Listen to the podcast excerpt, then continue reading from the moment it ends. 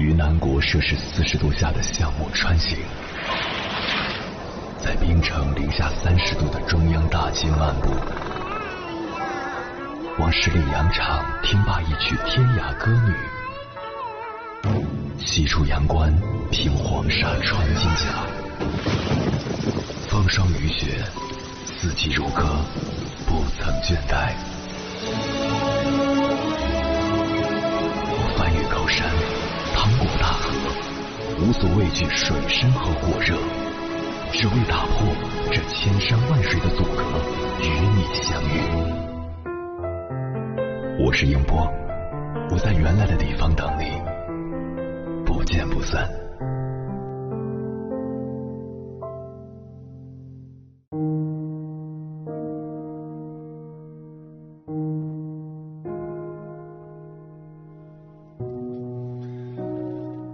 二零一九年十二月二十四日平安夜，重庆发生了这样一起悲剧：三十一岁的湖北男子李某在沙坪坝区三峡广场的一个公寓内跳楼自杀，砸到两名学生，三人经抢救无效，全部死亡。受害学生都是艺考生，这次在重庆参加培训，结果就发生了如此意外。两个正值花季的高三少女。还有半年就要参加高考，开启人生崭新的篇章。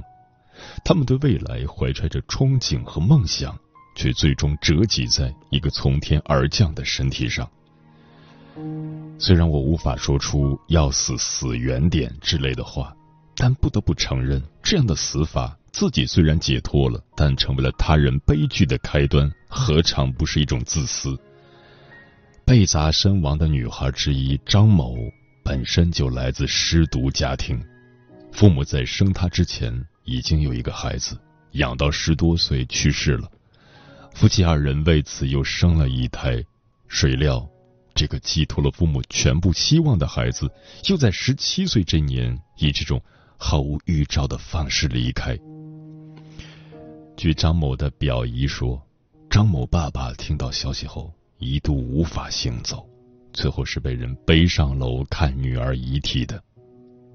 说到这里，我也忍不住红了眼睛。失独再失独，简直是剜心挖肉的人间惨剧。失去孩子的肝肠寸断，不是一般人所能想象出来的。它是比最高级的分娩疼痛更加撕裂的绝望和无助。很多失独家庭至今依然保留着孩子走时的生活原貌，房间未动，甚至搭在椅子上的外套都没被收进衣柜。七十七岁的潘教授至今还保留着儿子去世那天吃剩下来的半块馒头，每次想孩子想到不行的时候，他就拿出来看一看，就觉得孩子还在。可想而知，逢年过节的团圆日。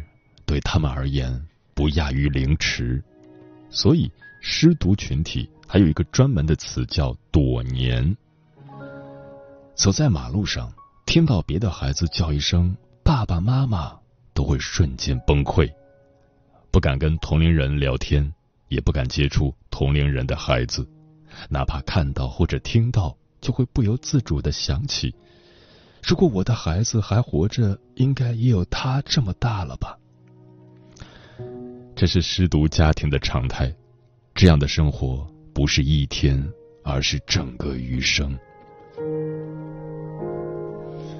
一个与失独群体长期打交道的记者朋友曾经说过，失独父母感慨最多的一句话就是：“我活得太久了，我活得太久了，为什么亲爱的宝贝走在我前面，要让我白发人送黑发人？”我活得太久了，明明应该是我先死的。如果能帮孩子抵挡他的灾祸，那该多好。我活得太久了，每天都觉得痛苦已经超出人类所能承受的极限，可为什么就是死不掉？我活得太久了，孩子，爸爸妈妈真想跟你一起走啊。据第五次人口普查的资料推算，在中国有大约百分之三点九一的人活不过十八岁，百分之五点一的人活不过三十岁。在城市里，一个独生子的父亲中年丧子的概率为百分之九点六五，也就是说，每天和你迎面走来的十个男人里，可能就有一个是失独父亲。而且他们的平均丧子年龄为五十四岁，丧子之后还将存活二十四年。另外，这一丧子概率还存在城乡差距，农村地区的家庭丧子危险性比城市更高，而且丧子时的平均年龄更小，丧子后的存活年限更长。可想而知，失去孩子后余生的每分每秒。无论是客观时间还是主观心理，都会显得特别漫长。真正痛苦的不是失去，而是曾经拥有。更何况这份拥有曾经是生活的全部动力和意义。计划生育政策造成了八零九零后是最孤独的一代，但也导致更多的六零七零后是孤注一掷的一代。他们就只有这一个孩子，是家庭全部的希望。中国自古以来的家庭结构和亲属观念，让我们把亲子关系看得格外重。血浓于水是小学生都知道的成语，再怪异的问题，也可以在都是一家人的框架下被合理化。我们在亲情观念深重的同时，也在家庭里失去了自己。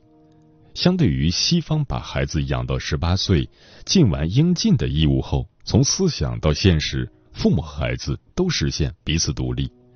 中国父母还在因为孩子放弃更好的工作机会，放弃自己的休息时间，甚至在把孩子养大之后，再继续帮忙照顾孩子的孩子，直到把这一生无穷无尽的奉献给整个家庭，看起来很累。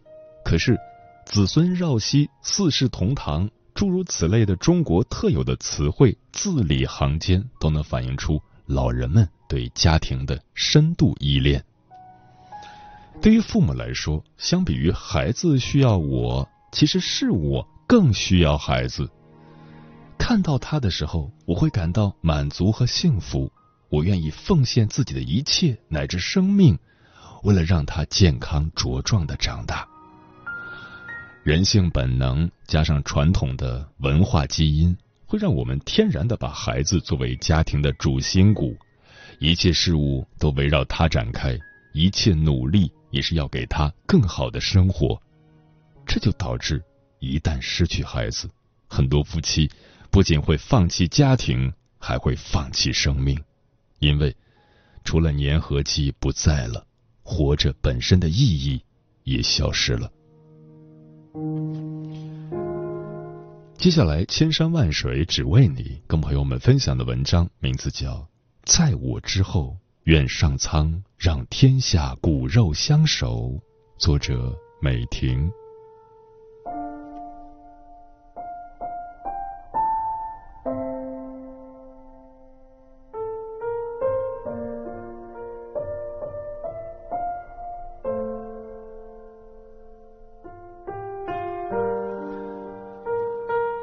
是一个平凡的母亲，三十岁生下我唯一的女儿，三十三岁永远的失去了她。在外人眼中，我是一个称职的母亲，每天除了上班，我就马不停蹄的跑回家给孩子讲故事，带孩子做游戏，周末送他上早教。可是我认为我是世界上最失败的妈妈，上天给我一个天使，我没有守护好她。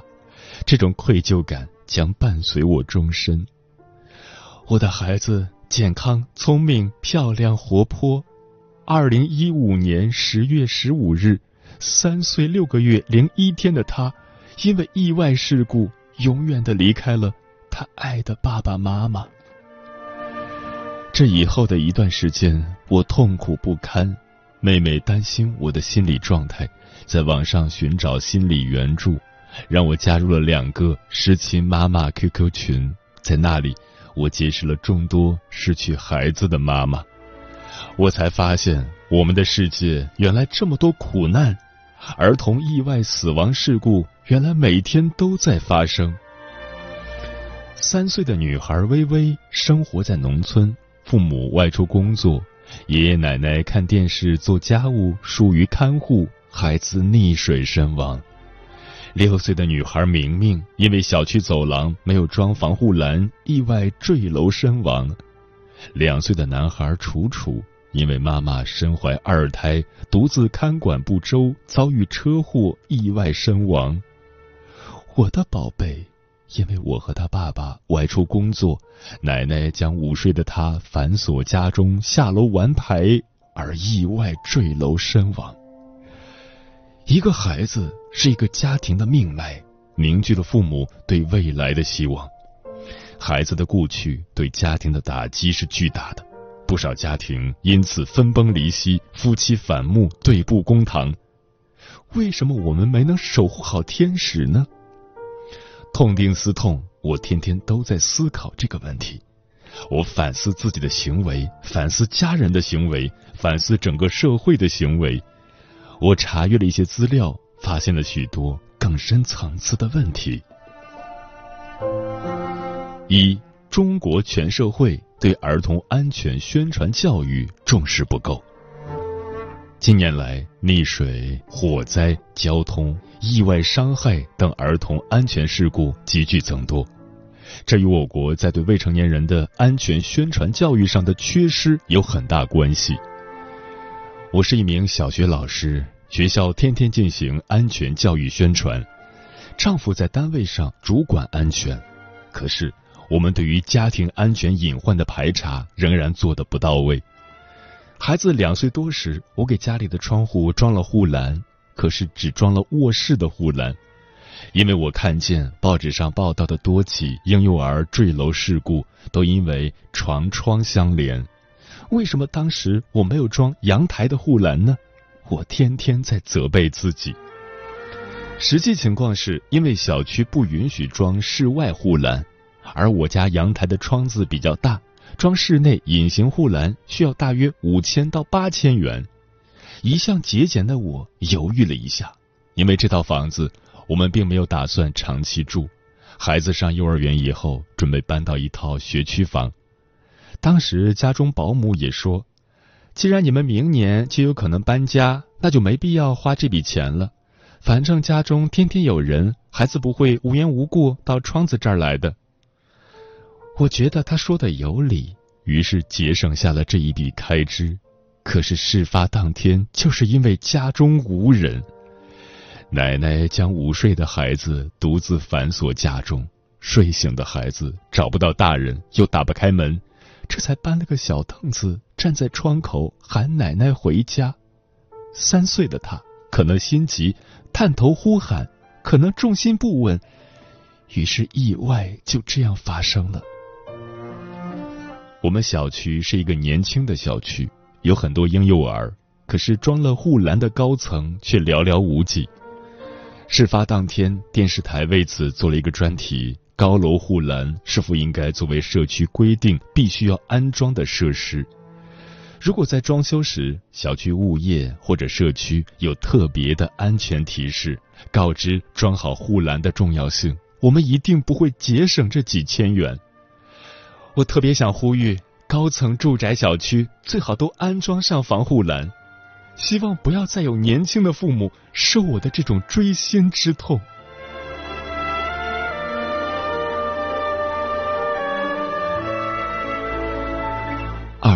监护人、代养人接受的安全教育不够。资料显示，儿童意外死亡事故发生的地点，家庭占百分之五十二，街道占百分之十九，学校、幼儿园占百分之十二，其他地点占百分之十七。而意外死亡的儿童中有百分之八十七点四五的儿童在家由父母或他人代养。从预备怀孕起。我就看了很多育儿书籍，可是我看的书籍注重教育和代养观念，除了《郑玉巧育儿经》提到过小婴儿的安全代养，其余书籍均未涉及。反思事件发生的经过，我越加意识到安全无小事，事事在预防。我也曾看过一些电视、报纸的报道，儿童带养不当出了安全事故，掉到下水道里了，因为妈妈和奶奶都打麻将，被人贩子拐走了，反锁在家中，结果电炉子起火烧死了，遗忘在车里闷死了。看到这样的新闻，我就和婆婆说，但是她听了总不以为然，用她的话说就是：“我还不会带人吗？”我带了这么多人了，她生了四个孩子，还带过三个外孙。自古婆媳共处一个屋檐，关系原本就敏感，我不敢多说。而这一疏忽，就酿成大祸。婆婆把孩子独自反锁在家中，导致我永远的失去了孩子。有人说，中国的父母应该持证上岗。除了学习家庭教育的知识，还应加上重要的一课——安全教育。不仅父母要上，而且由于中国太多的婴幼儿是由爷爷奶奶、外公外婆看护，老人也要上。先上课，考试合格了再生孩子。为人父母也是一门职业，关系到自己的后代、家庭的命脉、祖国的未来。可是。我们都是没有接受过任何培训就做了父母。我的孩子从一岁三个月开始上早教，坚持了两年时间，读了五百多本绘本，因此他比一般的孩子更聪明懂事，语言表达能力非常强，能说会道，能唱会跳，与人交际落落大方。可是，没有生命安全做基础保障，这些又有什么用呢？我希望我们的社会通过社区教育、新闻媒体宣传报道等多种渠道，多多加强对儿童监护人、代养人的安全教育。我希望类似的悲剧不要再一幕幕上演。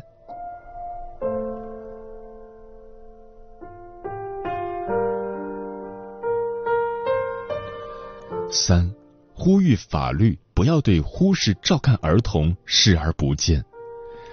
对于忽视照看儿童，许多发达国家都有详细的法律条文，比如美国，疏于照顾孩子会丧失监护权；德国，十二岁以下孩子不得单独留在家中。中国的未成年人保护法也明确禁止父母或其他监护人虐待儿童，而对于忽视照看儿童却只字未提。我咨询了律师，律师表示。忽视照看儿童，在中国是法律盲区，存在立法空白。比较接近的法律是过失致人死亡罪或过失伤害罪。此外，我国虽然很早就出台了在父母或监护人严重失职情况下撤销监护资格的法律规定，但在执行上却一直举步维艰。在我看来，中国的法律似乎更愿意把儿童定义为家庭人，与社会无关。儿童也是完整的人，他们的权利应得到全面的保护。这一观点应成为我们的立法理念。我没有打算将婆婆告上法庭，我自己也处于深深的自责之中。我相信她也非常后悔。我反思的是。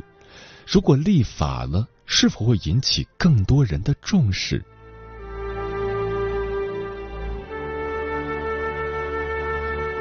四，愚昧的迷信再次伤害我们的心。事发当天，我和丈夫都在上班。当我们赶回家时，婆婆自觉无法交代，就编造了一个谎言来骗我们，说她在厨房洗菜，是孩子自己调皮爬窗玩。公公也是生长在农村，只上过小学六年级。他赶到现场的第一句话就责怪孩子：“调皮捣蛋的化生子。”这句话深深伤害了我的心。我的孩子是健康、聪明、懂事的好孩子，活泼好动不是他的错。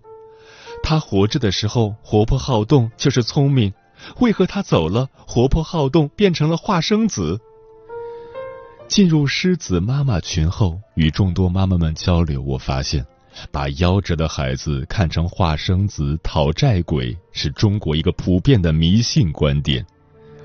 甘肃的妈妈小芳告诉我，他们那里遇上没长大的孩子，就要用刀刺孩子的脸，给孩子毁容，再说很多恶毒的话，诅咒孩子。老人们认为这样才不会给将来的孩子带来灾难。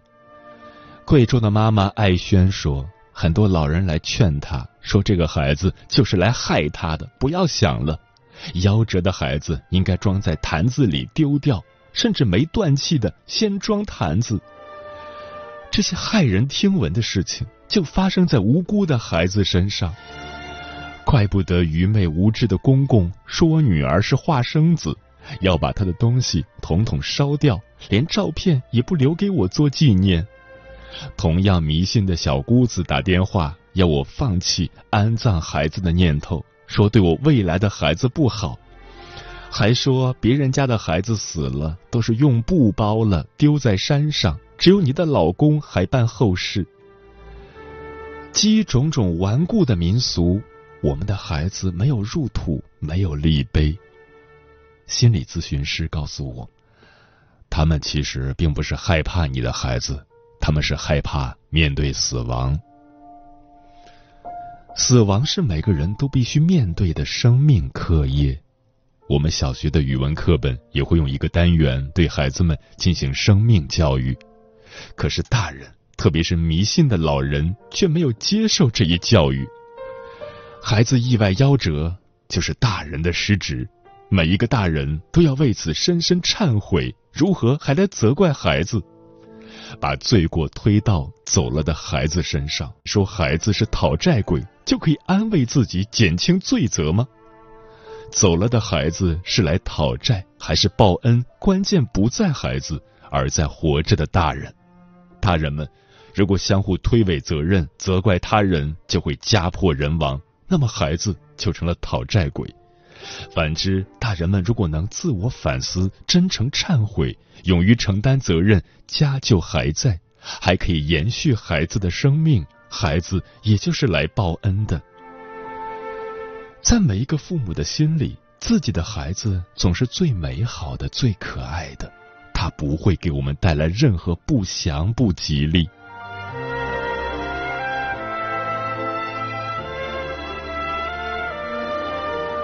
最后，我想说，每一个生命都是独一无二的存在，每一个孩子都是坠落凡间的天使。我深深的呼吁，希望国家完善立法，保护未成年人；社会加强安全宣传教育，人们平等尊重夭折的生命，忏悔自己的过失。愿这样的悲剧不要再重演。借用《芈月传》的片头曲歌词，表达我的心愿。我愿上苍在我之后，让天下骨肉相守。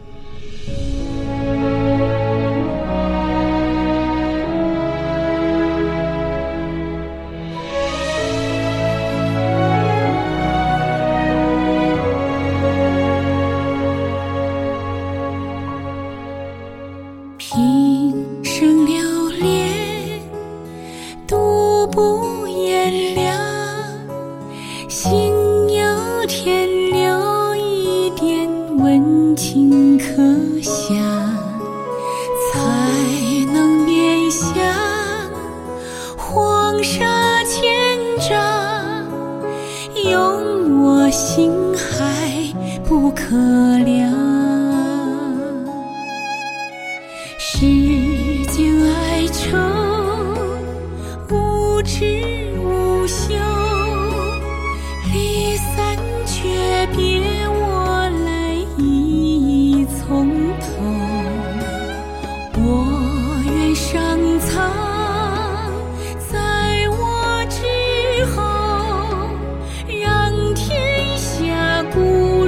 骨肉